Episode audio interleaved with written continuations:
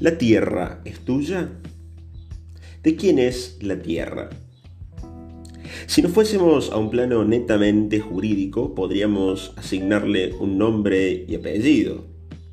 Ahora, si nos vamos mucho tiempo atrás, a nuestros ancestros autóctonos, aborígenes, para ellos la tierra no tenía dueño, era de todos.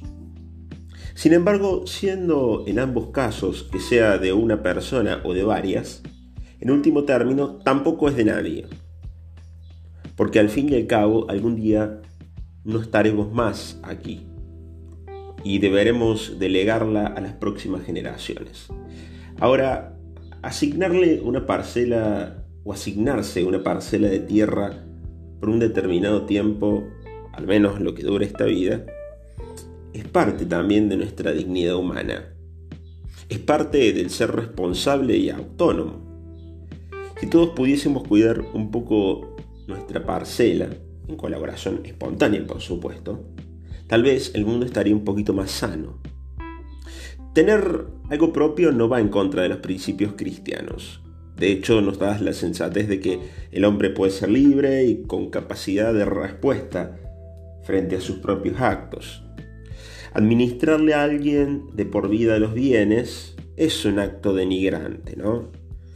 Porque de alguna manera le estamos diciendo que no puede, que no es capaz y que en un futuro tampoco podría lograrlo. Es decir, que alguien venga y nos administre el, dinero, las tierras, estaríamos frente a una actitud de aniñar al otro, frente a una actitud de volver independientes, de volver seres manipulables. Todo ser humano tiene derecho a administrar sus propios bienes, conseguidos por supuesto con el esfuerzo diario y cotidiano. En este episodio de Teología de las Fronteras de la Sociedad nosotros analizamos el caso de Argentina en el cual se han producido en estos días una serie de toma de tierras. Y frente a eso tenemos que dar una respuesta. Grupos que deliberadamente entran en un territorio y se hacen de la tierra que no es suya. Ahora, frente a esto, nosotros vamos a dar la opinión. Empezando por nuestro propio campo, que es la fe. ¿Qué nos dice Dios a partir de esto? Dios nos ha confiado a todos este mundo, ¿no? Sabe que somos capaces de administrarlo con libertad y con responsabilidad. Pero aún así, no todos tenemos la posibilidad de acceder a una vida digna. Al menos en Argentina encontramos ya en este tiempo más de 50% de pobreza. Una carga impositiva, es decir, de impuestos muy grande. Una incapacidad para desarrollarse prácticamente. Y no todos tienen la posibilidad de acceder, como va a decir el Papa Francisco, a la triada de las tres T, tierra, techo y trabajo. ¿Y por qué ocurre esto? Porque en muchos países las personas no pueden acceder porque existen grupos de poder que cooptan estos bienes. Centran los bienes en como lo más importante de su vida. Y la famosa copa, esa que el filósofo Adam Smith habla, eh, no se derrama.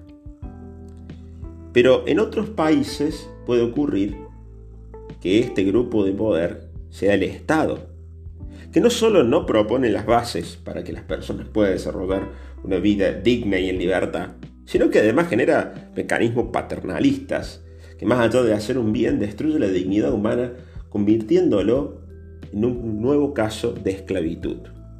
Es decir, al fin y al cabo estamos, déjenme decirles, en la misma situación. Lo único que cambian son los actores de la trama. Los inconvenientes a los que asistimos estos días de toma de tierra son multicausales. Todo el mundo lo sabe. Hay causas históricas, económicas, políticas. Pero la pregunta con que terminamos es la siguiente, o las preguntas. ¿Por qué en un estado en el cual se brindan las posibilidades y oportunidades de desarrollo integral, hay quien querría tomar lo que no es suyo? ¿Existen en realidad y en el fondo verdaderas oportunidades? Lo que está en la doctrina nuclear del peronismo. ¿Cumple el Estado un rol de intermediario, de justo juez? o se atribuye el título de padre protector de la patria, ajustando donde quiere y haciendo la vista gorda en otros casos. ¿Está el Estado para todos? Evidentemente de algo podemos estar seguros. Si el Estado no es quien tutela los derechos de todos, incluidos los de la tierra, del techo y del trabajo, tendremos, les aseguro, un pasaje a la época de las cavernas de un todos contra todos.